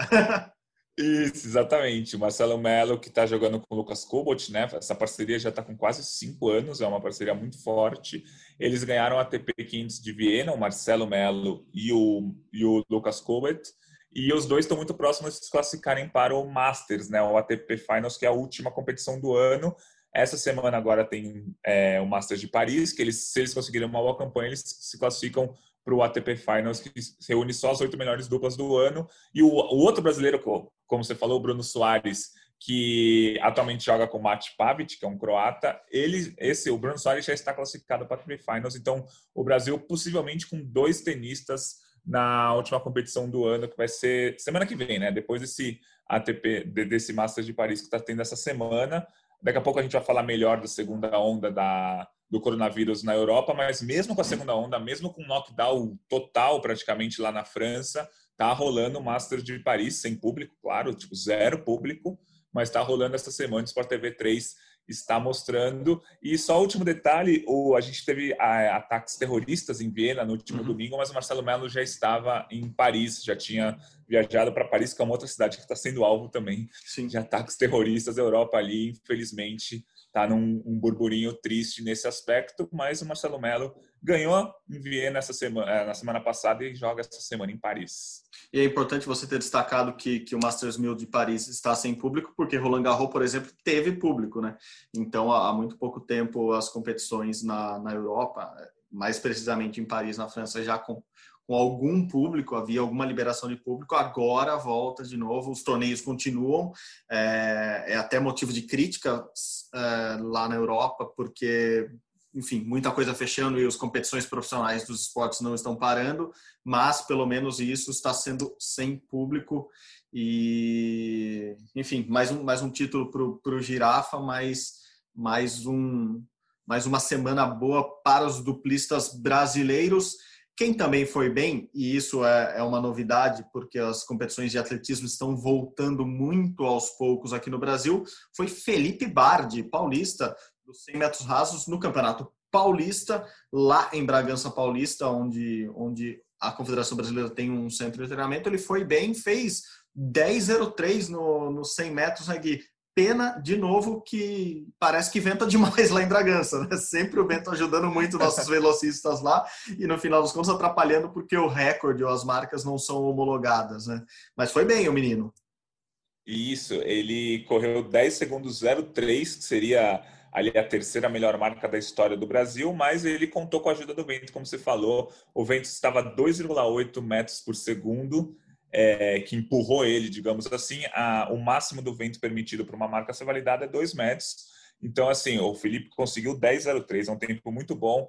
Existe um site que traduz esses tempos, assim, é, é algo bem informal, mas dá para a gente ter uma ideia que ele correu ali 10,09, 10,10, que seria, com, se o vento tivesse dentro do estipulado, que seria uma marca muito boa também para o Felipe, não só para correr os, os 100 metros na Olimpíada, como para entrar nesse revezamento do Brasil. O revezamento do Brasil é muito forte, foi campeão mundial é, de revezamentos em 2019, no mesmo ano que ficou em quarto lugar no Campeonato Mundial de Atletismo. Então, o revezamento brasileiro vai chegar com chance real de medalha na Olimpíada e o Felipe não correu esse, esses últimos campeonatos mundiais que o Brasil conseguiu bons resultados, porque o quarteto brasileiro é muito forte também. Então, o Felipe está aí nessa briga para conseguir é, uma vaga na, na, equipe brasileira do 4 por 100, que atualmente é o quarto melhor time do mundo, pode ser muito bem o terceiro melhor time do, do mundo daqui a um ano. Então, interessante ver é, esse tempo do Felipe. É, você falou, eu acho que ele tem 22 ou 23 anos. Ele, anos, 21 é, anos, é bem 21, jovem. É bem, é. 21 anos, é. ele bem jovem. Ele, ele já se destacou ali no sub-18, no sub-20. É, é, um, é um atleta que, que na base as pessoas já olhavam com, com bons olhos, mas como você disse, ele não teve no Mundial, não teve no Mundial de Revezamento, não esteve no PAN de Lima, assim, ele não faz parte, ou não fazia parte da do, do quarteto principal da seleção brasileira, que conquistou ótimos resultados nos últimos dois anos. E apesar de ele fazer parte da seleção, ele, ele treina com esses caras também quando a seleção se junta para revezamento. Mas é agora, sem dúvida, um cara que todo mundo vai, vai ter que abrir o olho. Provavelmente ele entre agora nos revezamentos é, para competir, seja um dos quatro ali. E, e, claramente ele, ele é um cara que se beneficiou com esse adiamento dos Jogos Olímpicos de Tóquio, né? Porque se, se os jogos fossem tivessem sido agora em julho passado, talvez ele não tivesse ido para a seleção. Claro que ele teria a chance de fazer bons tempos e, e estar na seleção, mas não, não contava-se com a presença dele é, até julho do ano passado, do, do ano passado, desse ano, né? Julho passado. Agora, para o ano que vem, sim, ele entra nessa, nessa lista, porque o tempo é muito bom. 10 e 3 é muito bom. Lembrando que o Paulo André Camilo, até brinquei na, na introdução aqui, ele, ele teria batido o recorde brasileiro lá nessa pista em Bragança, só que ele foi muito impulsionado pelo vento também. O vento nas costas ali da, da raia principal ajudou bastante o Paulo André, então ele não correu abaixo dos 10 segundos, que é o atual recorde brasileiro do Robson Caetano. É, então é isso. O, o, o Bard se coloca ali numa lista que tem Robson Caetano, Paulo André Camilo, e ele agora muito perto de quebrar essa barreira.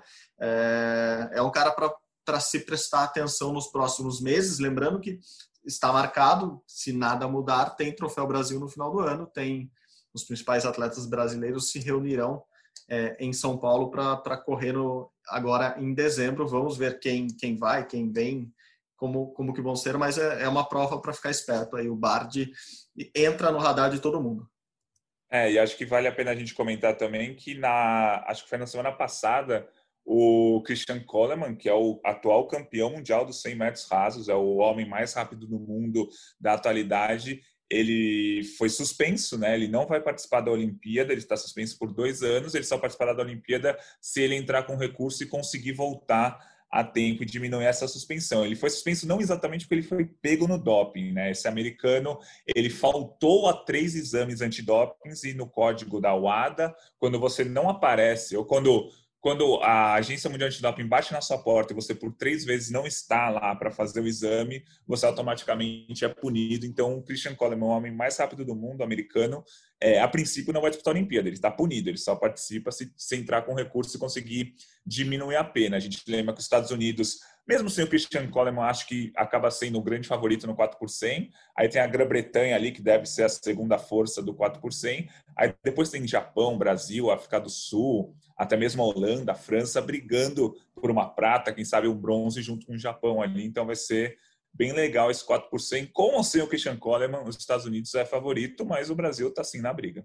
Sim, o, ainda nos Estados Unidos, o Noah Lyles está tá muito bem no ano, vem ele que, que é muito mais forte nos 200, mas também deve, agora principalmente, deve correr os 100 é um cara muito forte. Só voltando no caso do, do Christian Coleman, ele, ele não foi encontrado três vezes já, é, três vezes, e, e, isso já era uma suspeita que, que, que assim, corria sobre ele, sem querer fazer um trocadilho com, com a prova dele, mas nos últimos anos, porque ele era o único cara fora da curva ali. Assim, depois da aposentadoria do, do Usain Bolt, e assim, sem os jamaicanos correndo muito bem, sem nenhum americano voando na pista, ele era o único que estava fazendo tempos muito abaixo do normal. É, então havia assim uma suspeita, não quer dizer que ele seja culpado ou não, mas com essas três ausências, mais a, a suspeita, é, criou-se sobre sobre ele um, uma, uma, marca de sim um atleta suspenso por doping. Ele está suspenso por doping, é considerado doping essas três ausências. É um aplicativo que eles ah, usam. Sim, é, tem no computador, tem no celular. O atleta, os principais atletas do mundo, medalhistas olímpicos e tal, eles têm que dizer para o ADA onde eles estão todos os dias. É, durante os períodos, assim, ah, durante a manhã eu estarei na minha casa em Nova York. É, daí o ADA vai lá, algum examinador vai lá, bate na porta dele, ele tem alguns minutos para aparecer, se ele não aparece, dão a falta para ele, três faltas, ele, ele toma suspensão, isso já aconteceu com outros atletas, é, é, algo, não é tão comum, mas acontece, tem muitos atletas que tomam uma, duas suspensões e daí ficam espertos com o aplicativo, começam a cuidar melhor da, da sua geolocalização durante o dia. Então, é, é uma punição e é uma punição relevante, né? Dois anos sem ele. É, vamos ver, vamos ver como serão as próximas competições, quem, quem se destaca, mas sim, abre-se um caminho ali, principalmente para o ouro. É, não tem ninguém tão favorito quanto ele era nos últimos anos. Vamos ver o que acontecerá na prova clássica, né? se não a mais importante da Olimpíada. Acho que uma das provas mais importantes da Olimpíada, a prova que todo mundo para para ver, mesmo ela ocorrendo em apenas 10 segundos. É, o, o Christian estava na sua lista de, de, de favoritaços ao ouro, Gui? Só para concluir tava. Sim, tava. Ele realmente é o que você falou. Se não tiver nada envolvido com doping e tal, ele estava realmente um décimo, décimo, quinze centésimos ali na frente dos demais, o que nos 100 metros rasos é muita coisa. Ele realmente estava um passo à frente. Agora, não indo para a Olimpíada, ou mesmo se ele for conseguir é, o recurso tal, mesmo se ele for, ele vai despreparado, né? Porque é, é, é ruim para a cabeça e é ruim para os treinamentos. Porque além de você não poder competir, você não pode treinar em lugares oficiais. Claro, você pode chegar na rua e começar a correr, porque você é livre para isso. Mas nenhum clube, nenhuma é, pista oficial pode te abrigar para treinar. Então, realmente está tá bem difícil a vida do Christian Coleman. Boa, boa, boa. Bom, mais um assunto da semana. Fernando Reis, do lançamento do, do levantamento de peso. Ele estava vindo do atletismo, eu já quase confundi aqui. Do levantamento de peso foi bem. Ele que mora nos Estados Unidos ganhou uma competição lá, né, Gui? É isso? Isso, exatamente. Levantamento de peso que é uma modalidade que não tem muita competição, né? Mesmo em anos sem pandemia, os atletas competem duas, três vezes por ano só. Esse ano o Fernando Reis não tinha competido, competido ainda oficialmente, então ele participou de uma competição nos Estados Unidos e ganhou. Ele é do peso pesado, né, acima de 109 quilos. Ele levantou na soma do, do arremesso e do arranco, né, que são as provas do, do, arreme, do levantamento, levantamento de peso. De peso. É, ele conseguiu 420 quilos. 420 quilos é uma boa marca, claro, mas não, não deixa na zona da medalha. A zona da medalha ano que vem deve ser 435, 440 quilos.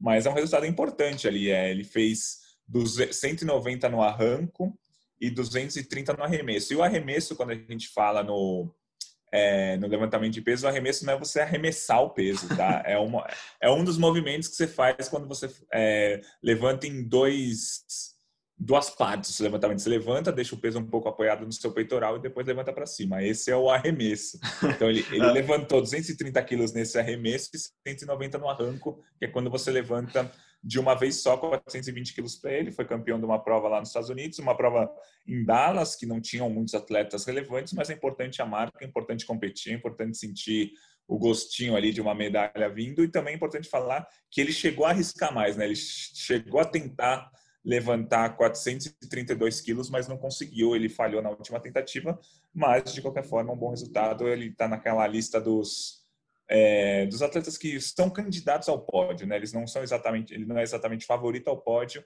mas ele é candidato ali no arremesso do peso. Ele atualmente ele foi quarto colocado no mundial de 2018, ele ficou é, próximo da medalha no mundial 2019, mas ainda não é um favorito ao pódio, é um candidato ao Maravilha, pódio. maravilha. Sorte que ele não arremessa 200 quilos para frente, aí, seria perigoso para quem estivesse assistindo e para os árbitros, juízes e todo mundo na competição. E, e é importante ficar de olho no, no levantamento de peso, e, é, e, isso não é um gancho, não foi proposital depois de falar do doping do, do Christian Coleman, é, que é, é uma modalidade que passa por, por grandes suspeitas ultimamente, muita gente suspensa, principalmente no, no, no, na Europa, né, no leste europeu. Então, é, é uma prova que se abre na, nas competições, na Olimpíada, porque sempre há essa suspeita de, de, de, de doping rondando os principais atletas do mundo. Então, importante para o Fernando Reis se colocar ali um atleta um atleta limpo e se colocar nesse bolo de quem ainda pode conquistar alguma coisa na Olimpíada. É, e é interessante que no levantamento de peso, o levantamento de peso tem sido alvo de tantos casos de doping nos últimos anos, é, na Olimpíada de 2008, por exemplo, a categoria até 94 quilos, tanta gente foi pega no doping que o nono colocado, que era um polonês, acabou com a medalha de bronze, porque seis atletas na frente dele foram punidos por doping. Então, anos depois, o atleta que foi nono colocado ganhou a medalha. E o, o COI, né, o Comitê Olímpico Internacional, está cada vez mais fechando o cerco em cima do levantamento de peso, tanto que para essa Olimpíada agora de Tóquio, alguns países vão ter limite de atletas, exatamente porque tiveram muitos atletas pegos no doping. Por exemplo, potências como o Cazaquistão, Azerbaijão, Rússia, que poderiam levar até oito atletas para a Olimpíada no levantamento de peso, vão poder levar só dois, porque são países que tiveram muitos casos de doping nesse ciclo olímpico. Então, a Rússia poderia ganhar oito medalhas de ouro no levantamento de peso, vai poder ganhar só duas porque vai poder mandar só dois atletas. Então, os países estão estão sofrendo sanções ali. Cazaquistão, Azerbaijão, Rússia, Belarus, Armênia e Tailândia, que são até seis das principais potências do mundo, Sim. vão poder levar só dois atletas e não oito para a Olimpíada. E já que a gente está falando de levantamento de peso e de doping, teve um caso na semana passada muito curioso, né? Que o, a Agência Mundial Antidoping é, viu, né? Está investigando e descobriu que alguns atletas de oito países estão usando sósias para fazer os exames antidopings. É isso mesmo, então, repete, é sósia, sósia, é isso mesmo. Pega um cara parecido ali com o atleta, manda ele fazer o xixi lá, manda ele receber a Agência Mundial Antidoping em casa e tudo bem. Então, a Agência Mundial Antidoping está investigando isso, falou que são oito países que fazem isso, atletas de oito países que fazem isso, só divulgou que é Rússia e Romênia, não divulgou os outros seis países e nem divulgou o nome dos atletas, porque se divulgasse o nome, eu já ia pôr no Google para ver, pô, será que, tá será que é sósia mesmo?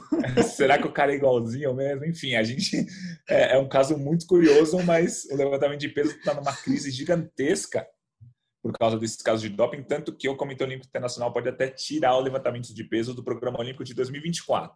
Exatamente. De 2021 está garantindo, está garantido lá, vão ser... É, há uma discussão muito grande já sobre isso, né, de, de tirar o levantamento de peso das próximas Olimpíadas, porque pelas suspeitas, assim, é, é muita coisa, né, o nono colocado de uma Olimpíada é, subir ao pódio, é, seis países que são potências ficarem fora, então é, eles estão reavaliando tudo isso, sim, justamente para, para 24 e 28, as duas próximas Olimpíadas, Paris e Los Angeles.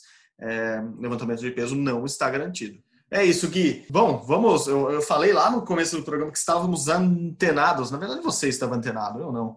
É, nas eleições americanas, é, você fez um post no seu blog é, lá no GE, falando, falando da eleição americana, na verdade, comparando ela, se as Olimpíadas fossem as eleições americanas, como aconteceria? É isso? Você conseguiu explicar as eleições americanas e o quadro de medalhas ao mesmo tempo? Caramba, prêmio Pulitzer de 2021 para você.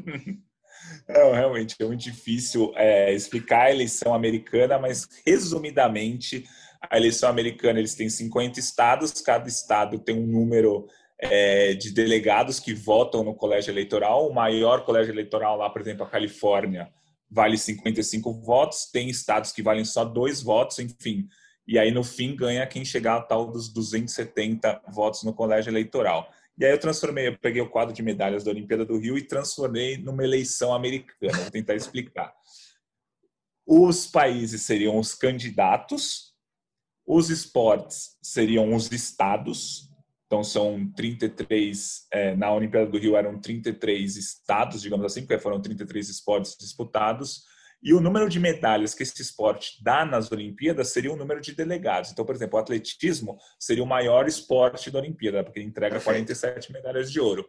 Então, por exemplo, os Estados Unidos no atletismo levaram 13 medalhas de ouro, mas lideraram um quadro de medalhas do atletismo. Então, eles levam os 47 pontos, seriam Perfeito. votos relacionados ao atletismo. Então, os Estados Unidos ganhariam a eleição americana das Olimpíadas fazendo, fazendo 107 pontos, né? Que seriam 47 do atletismo, eles lideraram o quadro do atletismo, 34 da natação, eles lideraram o quadro da natação, mais dois do basquete, 18 da ginástica, 5 do tênis e mais o polo aquático, que eles ganharam uma medalha de ouro também. Então deu 107 pontos para os Estados Unidos, ficaram em primeiro lugar na eleição americana das é Olimpíadas. É isso. E o Brasil a eleição americana é uma grande estratégia americana para ganhar tudo. É isso. é isso. o Brasil foi como? Ganhou qual esporte? O Brasil ganhou os, os, quatro delegados do vôlei, né? O Brasil Opa! liderou o quadro de medalhas do vôlei, né? Se juntando a praia e a quadra que formam, formam o esporte vôlei. O Brasil ganhou dois ouros e uma prata, então isso significa que o Brasil liderou o quadro de medalhas do vôlei. Isso significa que o Brasil ganhou quatro delegados ou quatro pontos, digamos assim, e ficaria em 11 nesse quadro de medalhas eleição americana. Seria Estados Unidos em primeiro, Grã-Bretanha em segundo, China e Rússia empatados em terceiro. Só algumas curiosidades, digamos assim, o Japão ganharia só o judô, mas o judô, judô, daria só que o judô daria 14 pontos para eles, digamos hum, assim, tá. o judô entrega 14 medalhas. Então o Japão ficaria em oitavo. A Itália ganhou só o tiro esportivo, que tem 15 medalhas, ou seja, a Itália ficou em sétimo, um pouco na frente do Japão, é, com esses 15 pontos que ele ganhou por liderar o tiro esportivo. E, por exemplo, a Argentina, que é sempre bom a gente brigar, tal, que a gente gosta dessas confusões com a Argentina, foi 16 ganhou um estado, digamos assim, que foi o hockey, que eles ganharam uma medalha de ouro, ficaram em 16 então tá lá no Brasil em Tóquio, dentro do GE, toda a enumeração, quantos, quantas medalhas da cada esporte, quantos pontos fez cada país nesse, nessa minha loucura aí do quadro de medalhas das Olimpíadas. Tá, tá. Bom, bom, bom, bom levantamento do, da Argentina no do hockey sobre grama ali, mas o Brasil, apesar de ter ganho um estado, também ganhou assim, um estado pequeno. Pode ser um estado pequeno, mas legal, tipo o Havaí, assim, um estado pequeno, mas é legal. Muito, muito mas também, mas também a Argentina ganhou também um estado só pequeno. Você pode falar que a Argentina ganhou o Alasca. Ah, ganhou um estadinho ali. Enquanto os Estados Unidos ganham a Califórnia, o Texas, etc., a gente se conta. Eu me contentaria ganhando o Havaí. Eu queria deixar isso muito claro. É, os Estados Unidos ganharam a Califórnia, o Texas e a Flórida, que são os três maiores colégios oh. eleitorais dos Estados Unidos. Eles ganharam na Olimpíada, que seria atletismo, natação e a ginástica. Então, por isso que eles dispararam. A Rússia, por exemplo, ganhou cinco esportes também, assim como os Estados Unidos, só que ganhou esportes, entre aspas, menores, né? Esgrima, que dá, vale 10 pontos, nado sincronizado, que vale 2, o handball, o pentatlo, a luta olímpica, enfim. Então, os Estados Unidos, eles até, até por isso que eles lideram o quadro de medalhas tradicional da Olimpíada, porque eles ganham muitas medalhas nos esportes que dão mais medalhas. Eles, uhum, eles ganham muita medalha no atletismo, na natação e na ginástica, que são os três maiores esportes da Olimpíada. Perfeito, Gui, perfeito. Quem quiser mais detalhes lá no GE tem tudo no blog do Gui. E, bom, para encerrar com o assunto também do momento, muita coisa mudando no mundo. De novo, quando a gente acha que, que tudo caminha para uma normalidade, que as coisas estão se resolvendo, a gente já está falando em vacina, vem a gloriosa terra plana e capota, né? Assim, é, é, estamos com uma segunda onda de, de, de Covid-19 na Europa, felizmente com menos mortes do que na, na primeira, mas ainda sob muita tensão, não sabemos como vai ser é, mas com muitos casos, muito mais casos do que aparentemente foram na primeira onda. Isso faz com que ó, esse panorama mundial de, de, esportes, como a gente comentou do tênis, comece a mudar. É, posso dar um exemplo aqui de, de mudança de treinamento é, do esporte brasileiro. Nathalie Molhausen, que esgrimista campeã mundial, que mora na França, treina na França. É, lá no começo, quem, quem conseguir lembrar ali do começo da quarentena, foi virou destaque até por isso, assim, né? De, quando acabou o lockdown na, na França, em Paris, ela fez uma bela exibição em praça pública, comemorando essa primeira vitória contra o coronavírus. Bom, Nathalie que estava, Nathalie que já saiu de férias, já voltou de férias, já estava treinando novamente, teve que sair da França para conseguir treinar agora. Desta vez ela não permaneceu em casa como permaneceu da primeira vez. É, foi para Portugal e ela não está na missão Brasil, na missão do time Brasil, na missão Europa que o COB organiza na, lá em Portugal. Ela foi para Portugal para ficar um período lá até as coisas se acalmarem na França. O problema é que agora é Portugal que está de novo num, num pequeno lockdown, vamos dizer assim, com, com várias restrições no, novamente. Eu falei com ela esses dias atrás e ela não sabe o que vai acontecer da, da vida dela nessa fase de treinamento. Então, complica para todo mundo de novo, né, Gui? Exatamente. E como você falou, os países ali, principalmente da Europa Ocidental, estão em lockdown, mas por enquanto, né, nesse começo de lockdown, os, os principais atletas ainda podem continuar treinando os principais clubes e locais de treinamento seguem abertos para eles treinarem. É, alguns estão de férias, outros estão competindo. Por exemplo, a maioria dos atletas europeus da natação está na Hungria, pelo menos até o fim desse mês, para disputar a Liga Internacional de Natação. Mas, por enquanto, ainda não atinge os locais de treinamento. Talvez o lockdown fique ainda mais forte e fechem realmente todos os lugares. Então, ainda não é aquele caos que foi em fevereiro e março, quando nenhum atleta podia entrar numa piscina. Eles uhum. continuam uhum. treinando, mas a gente precisa ver como que vai ser isso até o até dezembro, até o começo do ano que vem, porque está cada vez mais próximo da Olimpíada, então cada vez mais importante os atletas conseguirem treinar. Mas por enquanto ali os franceses, ingleses, alemães, italianos não estão tendo tantos problemas para treinar. Pensando, claro, nessa segunda onda apenas esportivamente. Claro que a segunda claro. onda é uma tragédia é, humanitária mesmo. Né? Sim, sim, sim. É, em alguns esportes, é, grandes competições estavam chegando. Assim, o segundo semestre sempre sempre tem muitas competições. Elas foram sendo adiadas. Por exemplo, no tênis de mesa é, está marcado para a China e daí vai ser numa bolha na China mesmo em duas cidades as Copas do Mundo masculina e feminina e também o, o finals, assim como tem no tênis, o final do, do tênis de mesa nas próximas semanas é, vai acontecer na China, num esquema de bolha. O Gu Calderano, nosso principal metatenista, é, já foi para lá, está trancafiado lá no, nos locais de treinamento da China para conseguir é, disputar essas competições. Mas aparentemente é, a gente vai continuar precisando desse artifício de bolhas para conseguir fazer competições internacionais relevantes com, com grandes atletas. E, e, é o que é o que tem para agora, assim, enquanto não sai a vacina, enquanto a gente não consegue resolver esse problemaço da humanidade, como você bem disse, não é um problema do esporte mundial, mas sim um problema da humanidade. Vamos continuar com essas restrições. Para encerrar, Gui, antes dos seus destaques finais, eu gosto disso, é... também temos algo importante essa semana, que é o julgamento da Rússia. Né? A gente falou de doping aqui, falou do, de doping russo, é, agora inovando com sósias. eu, eu, vou rir toda hora. Eu vou, quando eu ouvir esse podcast, a gente falando, eu vou rir de novo dos sósias. E a Rússia tem, um, tem uma semana decisiva, julgamento no CAS, no TAS, né? CAS ou TAS, tanto faz o nome, porque é o tribunal ou a corte do esporte que fica lá na Suíça, eles recorreram contra aquela suspensão que basicamente tirava a Rússia dos Jogos Olímpicos de inverno, de verão, da Copa do Mundo de Futebol, enfim, proibia os russos de competirem, a Rússia, país, competir oficialmente nas próximas grandes competições. Eles estão é, recorrendo, eles recorreram a essa decisão. O julgamento acontece durante essa semana. E o que a gente sabe até agora é que alguns russos que comprovem estarem limpos, sem sósias e com tudo ok, eles podem competir, mas, por exemplo, se a Olimpíada fosse tivesse ocorrido esse ano, esses russos competiriam sobre a bandeira do COI, não sobre a bandeira da Rússia, não tocaria hino, é aquilo que a gente sempre sabe. Então, notícias importantes é, chegarão ainda essa semana lá da Suíça, né, Gui?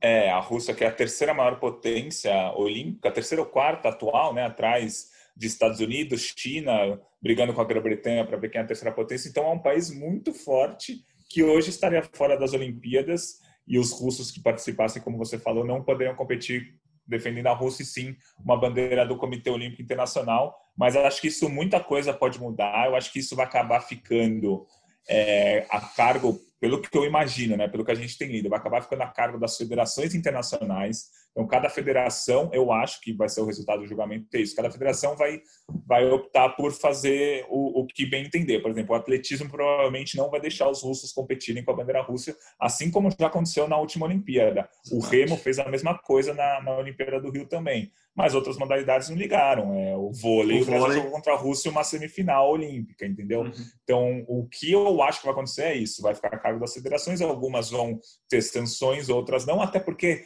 em algumas modalidades o, o doping russo não, não foi provado e nunca foi provado. Assim. Então, mesmo no vôlei, não teve nenhum caso provado de doping do vôlei dentro daquele todo sistema russo. O basquete também não. A gente lembra que o basquete a Rússia vai jogar o pré-olímpico contra o Brasil no basquete masculino em junho do ano que vem. Então, acho que principalmente os esportes coletivos, acho que vão se livrar dessa e a Rússia vai poder competir normalmente. Mas vamos esperar o julgamento, o julgamento inteiro essa semana e o resultado deve demorar algumas semanas, alguns dias para sair, mas o julgamento está sendo é, essa semana. Perfeito, perfeito. Gui, muito obrigado novamente. Espero você semana que vem, você mesmo, Guilherme Costa, não o seu sósia aqui. E valeu, obrigado, hein? Valeu, Marcelo. Sempre um prazer fazer o Rumo ao Pódio com você. A gente volta na semana que vem.